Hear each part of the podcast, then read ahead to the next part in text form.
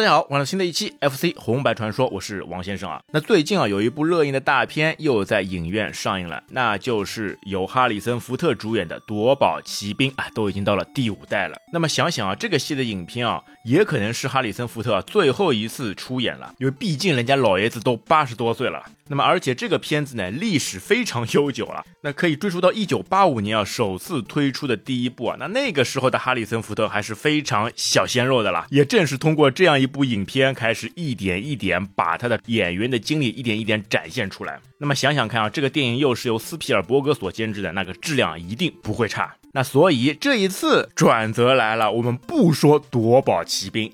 那虽然说啊，在 FC 平台上呢有这样一部夺宝奇兵的游戏，就叫做那个印第安纳琼斯，但是呢那部作品哦，哼我基本没有玩过，所以呢我现在还没有办法拿出来跟大家分享。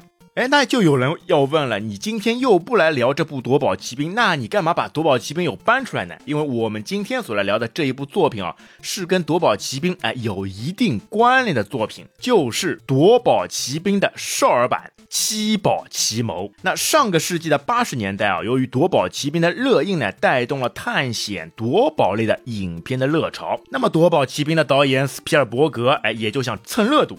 想做一个印第安纳琼斯的少儿版，那于是呢就构思出了七宝奇谋的故事。那七宝奇谋呢，在英文上面呢叫那个 The Goodness。但正常来说，你去拿这个单词到英文词典里面去翻啊，你是翻不出任何信息来的了。它等于是自己创造出的一个词。那么这部电影呢，就在一九八五年的六月七号上映。由于是斯皮尔伯格所指导的啦，所以呢，这部影片呢也反映出了斯皮尔伯格的一贯的风格，那融合了幽默跟冒险在一起。他讲述的故事呢，就是那一群自称为 Greenies 的顽童，那在他们老大麦基的带领下，那找到了独眼海盗船长威利所留下来的。藏宝图，那他们呢？为了去挽救因无力偿还银行债务而被迫收房的家庭啊，那所以他们一个团队组织了七个玩伴，一起发起了寻宝大冒险。那么最后呢，他们终于找到了传说中的宝藏，并且击败了窥视宝藏的恶棍们的阴谋，那保留住了自己的家庭。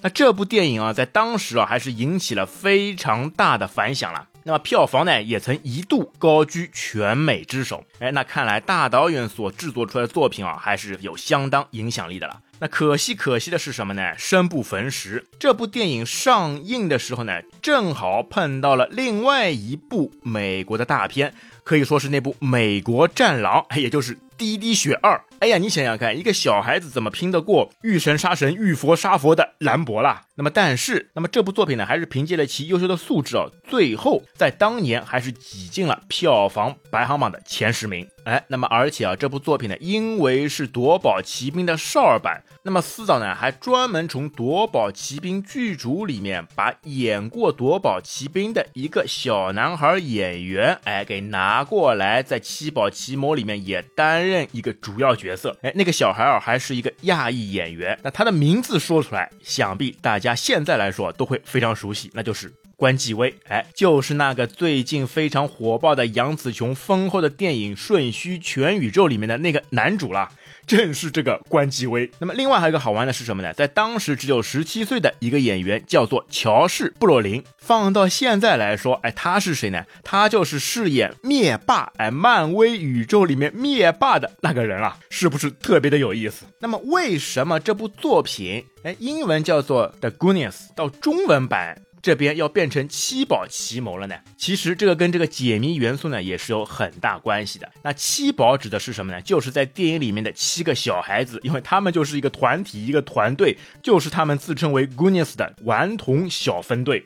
所以正好七个人就变成了七个宝贝，哎，人家说的熊孩子，七个熊孩子宝贝。那么奇谋呢，也正映射了电影里面很多需要解谜、需要去动脑子想办法，通过一些隐藏元素找出最后答案的这样一个方式。这个翻译，哎，我觉得也是非常贴切的了。好来，那既然电影大获成功，那么按照美国商人的思路呢，一部年度排行前十的冒险电影，那接下来要做什么？哎，想必大家都知道了，接下来就要把电影转变成游戏或者是其他的周边，所进一步来开发它潜在的 IP 价值。那么首先呢，是一家名叫 DataSoft 的美国公司获得了授权，制作出了一款同名的解谜游戏。在当时的个人电脑，就是康博六十四或者是雅达利八零零上面开始发行。哎，那要注意啊，美国公司开发的这一款呢，还是一个解谜游戏，所以里面呢充斥着非常强大的解谜元素。那么这个呢也是非常还原电影里面非常强大的解谜过程了。但是在太平洋的另一头，哎，一家日本公司也看上了这部七宝奇谋。那么这家公司呢就是科乐美。哎，那 Konami 公司大家知道的呀，它所制作出来的游戏呢，基本上来说都可以算得上是质量上乘。那么 Konami 呢就先是把七宝奇谋发行在日本流行的 MX 上。那但是这个版本的游戏呢，还是偏向于美版的解谜元素，但是里面的很多东西啊，都进行了一些魔改。那么魔改完了 MS 版的七宝奇谋以后呢，那科乐美呢，并不打算就此收手，他们呢又开始了新的改造计划。那么这次的目标就对准了最火热的平台 FC，也就是 Family Computer。后来那游戏改编到了 FC 平台上面。他就完全抛弃了美国那边一板一眼的遵照电影原作设计的解谜元素，那而是呢把冒险当做了最重要的主题。所以整个游戏你能看得到很多行云流水的动作，什么跳跃啊、踢腿啊这些非常硬核的战斗场面。那当然啊，解谜元素呢其实也是存在的，只不过是以另一种方式所呈现了。那么，所以 Konami 呢，就在一九八六年的二月二十一号发布了这一部对他们来说是公司历史上第一部针对 FC 的横版过关游戏《七宝奇谋》了。那么说到这个游戏啊，这个《七宝奇谋》呢，还是给我们留下了非常深刻的印象了。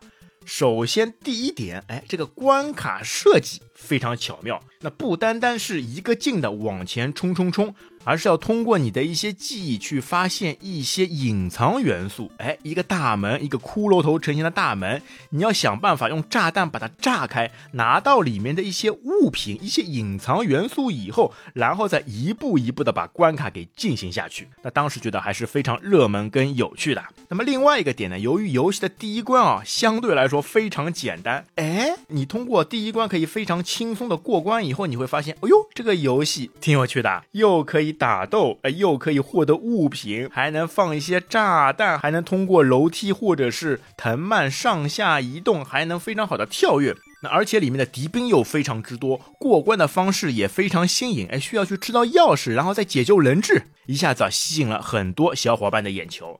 而且在我们小时候打的时候呢，由于这部游戏呢也是放在合集卡带里面的，那所以啊普及度啊也是相当之高了。那么还有一点是它的背景声音，那非常的带感，非常令人的印象深刻。所以说，如果现在放出这个背景声音，想必大家都是会勾起童年的回忆了。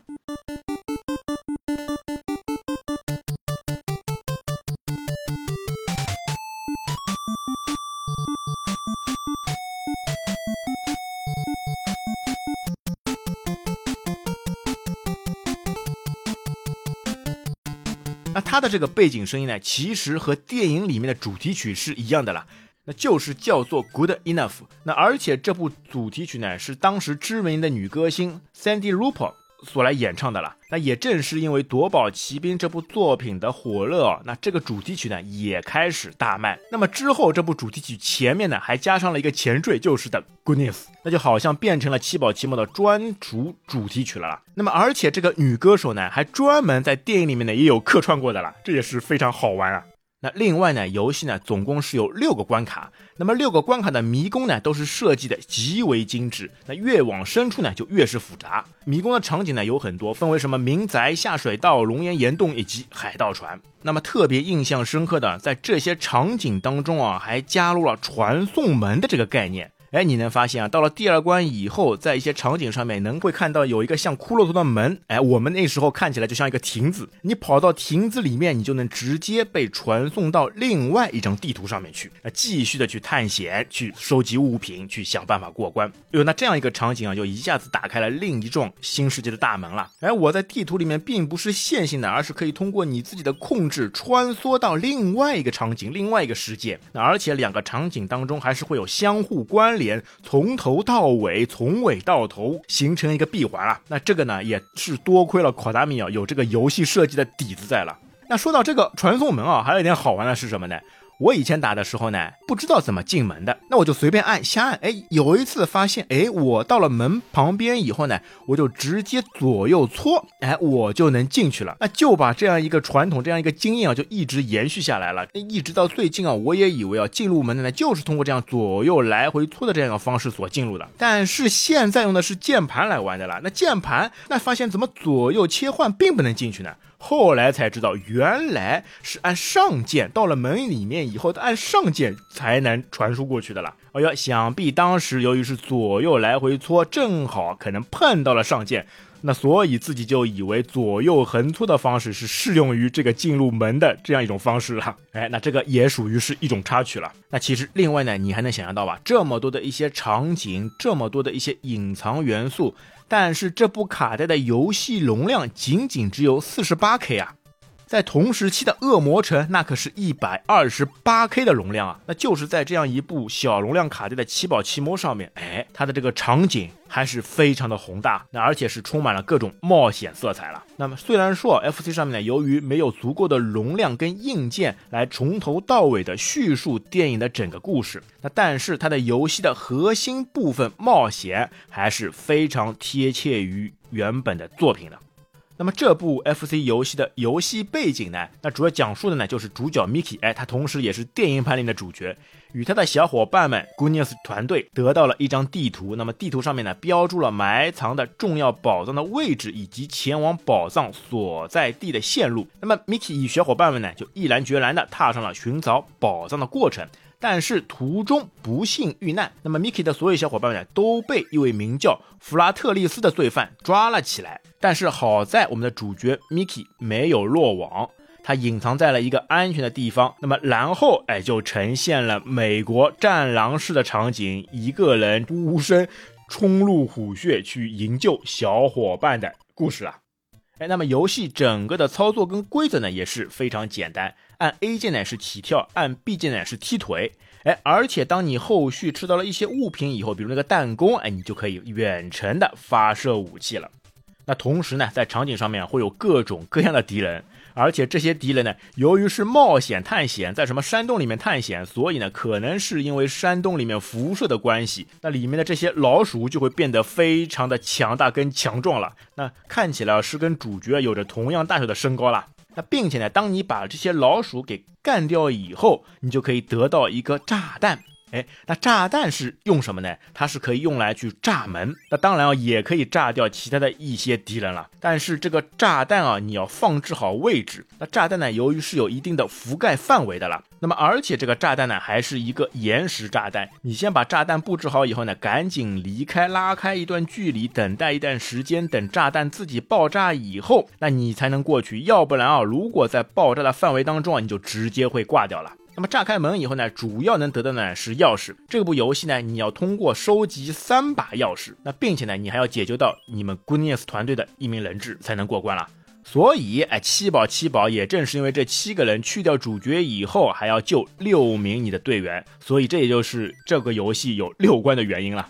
那么，并且游戏的特色也像我们刚刚讲到，那个物品非常之多，而且大多数的物品啊，还都是一些隐藏的物品。那比如说普通的钻石，还有一些防护服、雨衣、头盔等等，也包括哎，Konami 在游戏里面留下了很多的彩蛋。那比如说什么 Konami 超人、什么宇宙巡航机等等。那这一步具体的呢，我们在后面也会给大家完全的展开。那但是问题来了，你要获得这些隐藏物品的方式是怎么样的呢？它这个设计呢，看上去呢也非常有趣。就是你要跑到对应的位置，然后按下特定的按键，它才能触发，让这个隐藏物品所现身。那但是要按什么键来触发，这个也是非常扯淡的了。它每个关卡所按的键啊，完全都是不一样的了。那也就是说，你在第一关呢，你可能只要按 B 就可以让隐藏物品现身的这个方式，在第二关上面，你就要变成按下方向键下。哎。谁会有事儿没事的对着空气，完全没有什么敌人，没有什么敌方来干预的情况下，直接蹲下来呢？这完全是不存在的了。那如果说是对这个游戏不熟悉的，那绝对啊是会被这个设计啊所折腾死的啦。感觉就是你要走一步路就要蹲一下，走一步路就要蹲一下。哎呀，去发现一些隐藏元素、隐藏宝物啊也没有那么容易了。那有没有感觉就像在玩《仙剑奇侠传》当中，哎，每一个房间都要进去，对着每一个储物柜都要去按下空格来探索一下有没有这些隐藏的元素呢？那么好在《仙剑奇侠传》里面，只要按一个键就可以了。那在这部游戏里面，六个关卡你要分别在不同关卡的不同位置按下不同的按键来触发这个隐藏机制。那这一点难道不是非常蛋疼吗？可以说，如果你不去干攻略啊，你基本上来说是很难收集起所有的这些宝物的了。那只有在自己的一次又一次的不断试错下面，通过时间来换取这个游戏的大满贯结局了。那么另外一个印象非常深刻的场景呢，就是当主角死掉以后，哎，加上那个音效，加上主角的上半身消失，直接两条腿在空中晃荡晃荡，那也是非常有趣好玩的。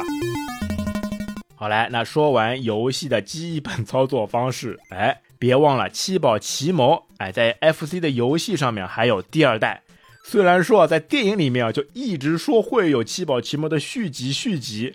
但是事实是，从来没有出过电影版的《七宝奇谋》续集，在电影上面没有完成的梦想，哎，分分钟被 Konami 一年之后，也就是在一九八七年，哎，他们就创造出了一个《七宝奇谋二》。那么没有电影作为这个背景怎么办呢？没关系，Konami 的这些编剧啊，脑洞是非常大的了，他们就自己构建出了一个新的世界观。那而且由于一代的成功啊，他们将这个游戏的地图啊进行了非。常大的更新，那么把整个游戏啊做出了 RPG 跟动作相结合的感觉，那就像是多个游戏的结合体了。那整个游戏世界呢就会变得非常庞大。那么而且在整个大地图当中呢，你进入门以后呢，会进入一个密闭的房间，你要通过各种各样的道具或者说是一些隐藏道具，在每一个房间的墙上去探索，去找到一些隐藏的物品。哎呀，说实话。那七宝奇谋二呢，在我们小时候或者说在国内呢，并不普及，主要原因就是里面太多有烧脑的东西，而且主要还是吃了文字的亏了。那各种日文、英文这些文字都看不懂啊，你在看不懂的情况下面，根本就是很难可以在游戏当中去闯出一片天地，那很难可以把游戏去正常通关的了。那由于解谜元素太强的原因，那就造成了游戏的难度呢也是非常之大。那所以《七宝奇谋二》的故事呢，并不在我们这一期节目当中所呈现。那么另外还有一点呢，这个一代《七宝奇谋一代》，哎，它并没有在美国上市，那么只有二代才在美国正式推出。但是呢，一代呢也有一个改版的街机版，哎，那个有在美国出现。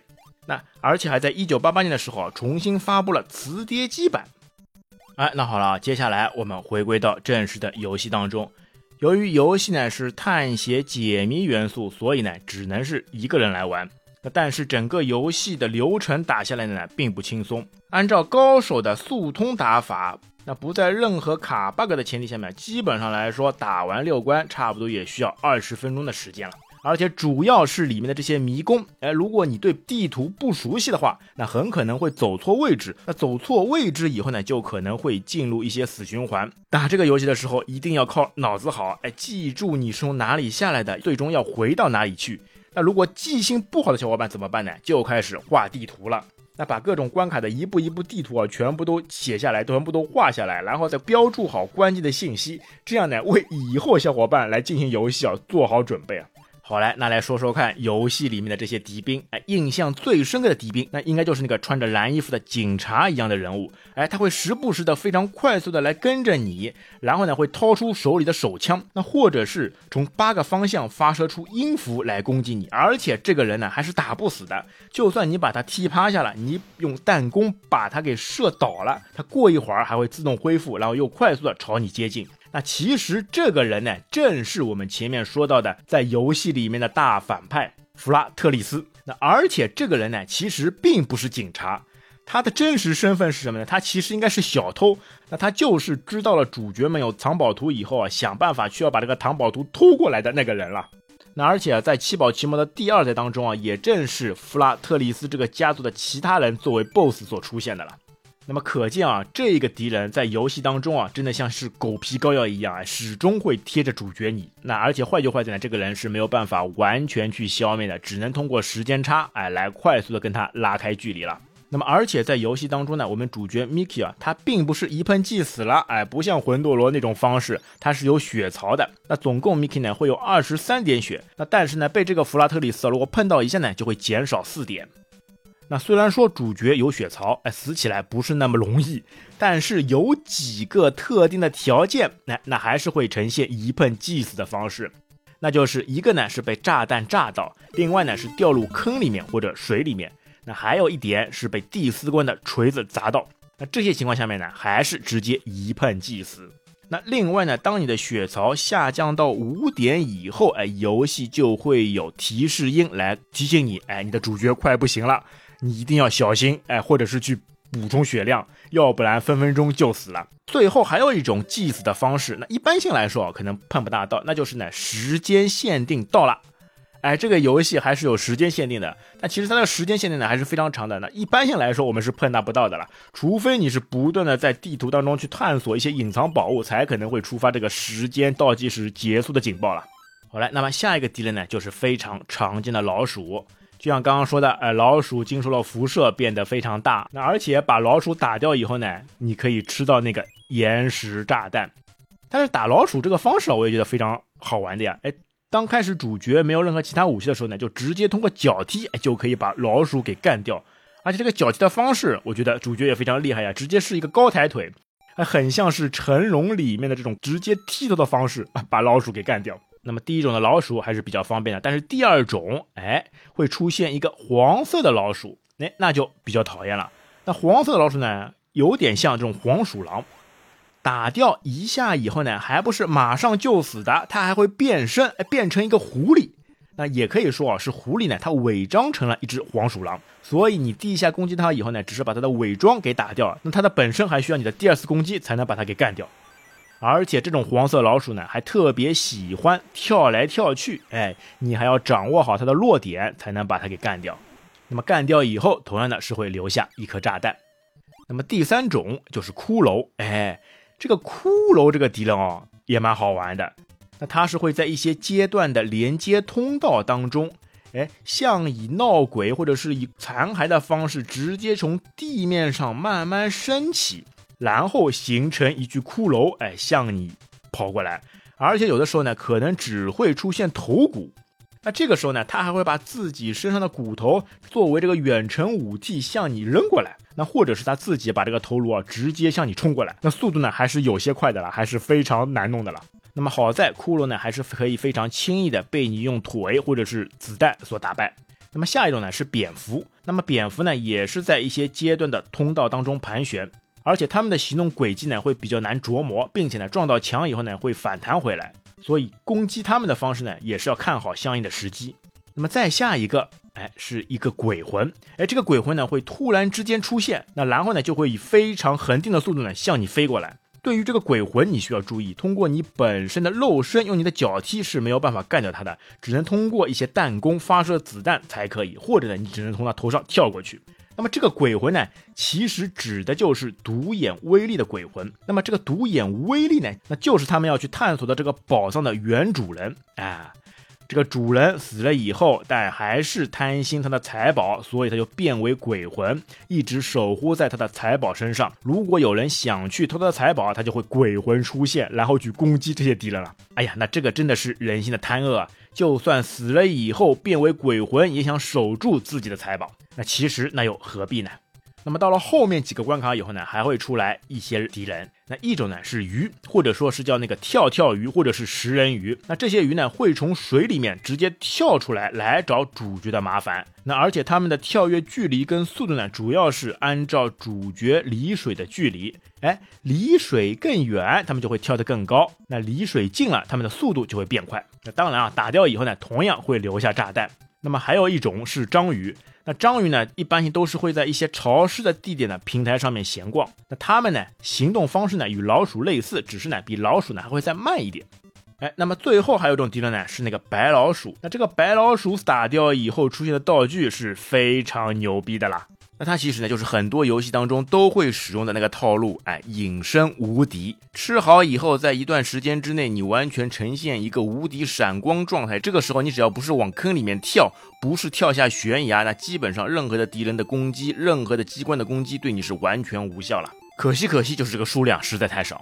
那好来，那游戏当中道具我们来理一理。首先，最普通的炸弹，那除了是可以炸开骷髅的宝箱之外，那攻击敌人也都是可以了。只是你要算好这个提前量，算好这个引线爆炸的时机。哎，那么宝箱炸掉以后呢，还有几种物品。那一个呢是弹弓，那在第二和第五关都会有一把。那它的子弹呢是五十发，完全的远程攻击。哎，那所以有的时候你还要算好子弹的数量，哎，不要随意去把它给浪费掉。那么另外啊炸开的宝箱当中啊，还会有红色的血瓶或者是黄色的血瓶。那么红色血瓶呢是可以恢复一半的血量，那么黄色血瓶呢只有在第四跟第五关的特定房间之中才会出现。那它的作用呢是可以增加一次游戏机会。那其中的普通过关道具包括钥匙，那每关收齐三把钥匙。那么还有就是 Goodness 的伙伴，哎，每关一个。那虽然说啊，只要你收齐了三把钥匙以后呢，是可以直接过关的，就算你不去救这个人质也没关系。但是如果你不去把所有的六个人质救出来的话，你到第五关的时候你就没有办法通关，你就会被卡在游戏当中，重新回到第一关，重新来打了。所以这个人质也是万万不能不救的了。那而且有的时候你还要记住，如果你错过了救人质而直接通关的话，你是没办法再回到上一个场景当中的了，那只能按下游戏机上的 reset 重新来了，这也是非常悲催的，并且所有的这六个伙伴虽然说他们是一个团队啊，但是他们长得就好是一模一样，你所有解救的人质啊都是一个模子里面刻出来的了，那除了最后一关，哎，最后一关，哎，救的是个美女，所以她肯定是要不一样的了。那而且在最后一关当中呢，在宝箱当中还会有一些特别的道具，哎，那就是他们去探索的这个宝藏。那宝藏呢就会有戒指、项链跟王冠，他们每吃到一个呢就会增加八千分啊！哎，这个真的是宝藏，真的是钱多啊！哎，那么接下来呢就是那些隐藏的宝物了，就是我们刚刚说的，你要在特定的位置按下特定的按键才激发出这个宝物。那首先第一个呢是在第一关的耳塞。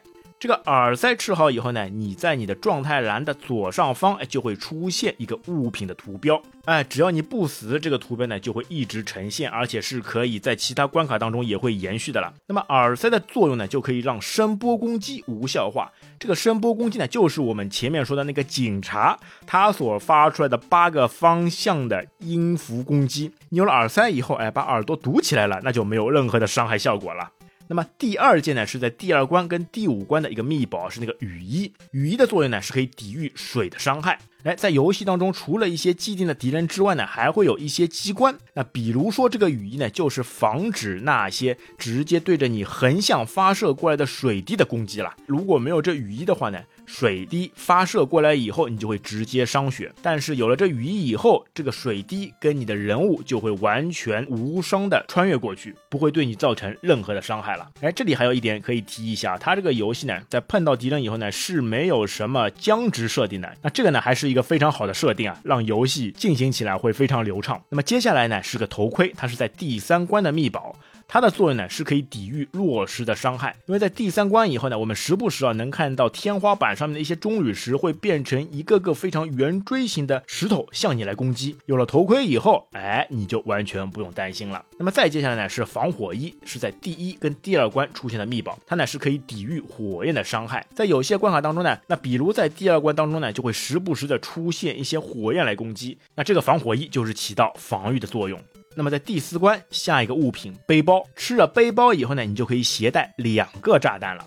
还有一个是铠甲，它是第四跟第五关的秘宝，它可以呢让子弹就远程射击的子弹跟警察的子弹跟骷髅头骨头的攻击无效化。哎，那下一种神器跳鞋，它是在第三关的秘宝，它这个作用呢是可以直接让你跳关。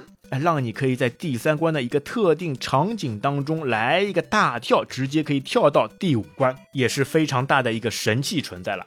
但是如果你跳关以后呢，你就可能没办法吃到第四关的背包了。哎，鱼与熊掌不能兼得。哎，那么有人会有疑问了，哎，前面不是说的吗，人质要全部救好以后，最后第六关才能通关嘛？那么你现在跳关的话，怎么能借到人质呢？哎，这就是这个游戏的设计的巧妙之处。前面也说过啊，它有些部分、有些场景呢是头尾相连的。所以也就是说，第三关的结尾其实是跟第五关的开头是一样的一个地方。那它的一些设计场景呢，在两个关卡的衔接之处都是会有一些重叠的。那么就在第三关跳到第五关过道当中，它非常巧妙的就把第四关最后的人质就放在这个通道当中。所以就算你从第三关跳到第五关，哎，第四关的人质同样是可以解救出来的了。那从这边也能看得出来，这个解谜元素啊，确实也是设计的非常之巧妙到位的了。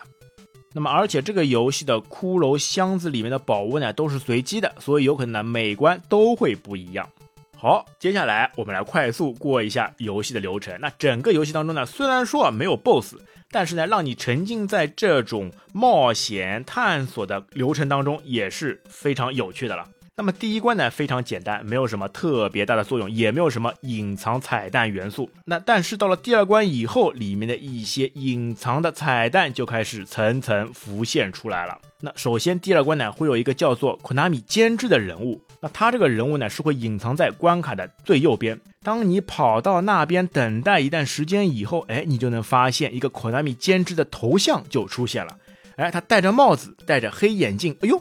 这个形象不就是我们的大导演史蒂芬·斯皮尔伯格吗？哎，但是由于版权问题啊，Konami 没有这个斯皮尔伯格的版权，所以他在游戏里面呢，只能称作是 Konami 监制。哎，Konami 的游戏当中隐藏的这些小的元素彩蛋，那也是让玩家想去发现跟探索的过程之一了。那想不到原本电影的编剧、电影的导演，哎，在这个游戏作品上面竟然也能客串。那如果你吃了它以后呢，你将会获得五千分的奖励。那么接下来在二到三关卡当中呢，会有一些像山洞一样的衔接。那么在这个衔接位置呢，那就会出现另一个隐藏元素，那就是库纳米超人。那在科乐美历史的早期啊，他们就曾经决定创造一个吉祥物。那它这个吉祥物呢，看起来有点像超人，而且呢，他戴着带角的头盔。那这个超人角色呢，其实在另外一部作品那个火箭车上面，哎，也会有出现。同时也包括之后科纳米把所有的这些。隐藏元素，什么《konami 超人》之类的元素，全部都作为一个格斗游戏所拿出来玩的了。那所以，当你在通往第二到第三关的通道之间的特定位置输入正确的按键，那么口袋米超人呢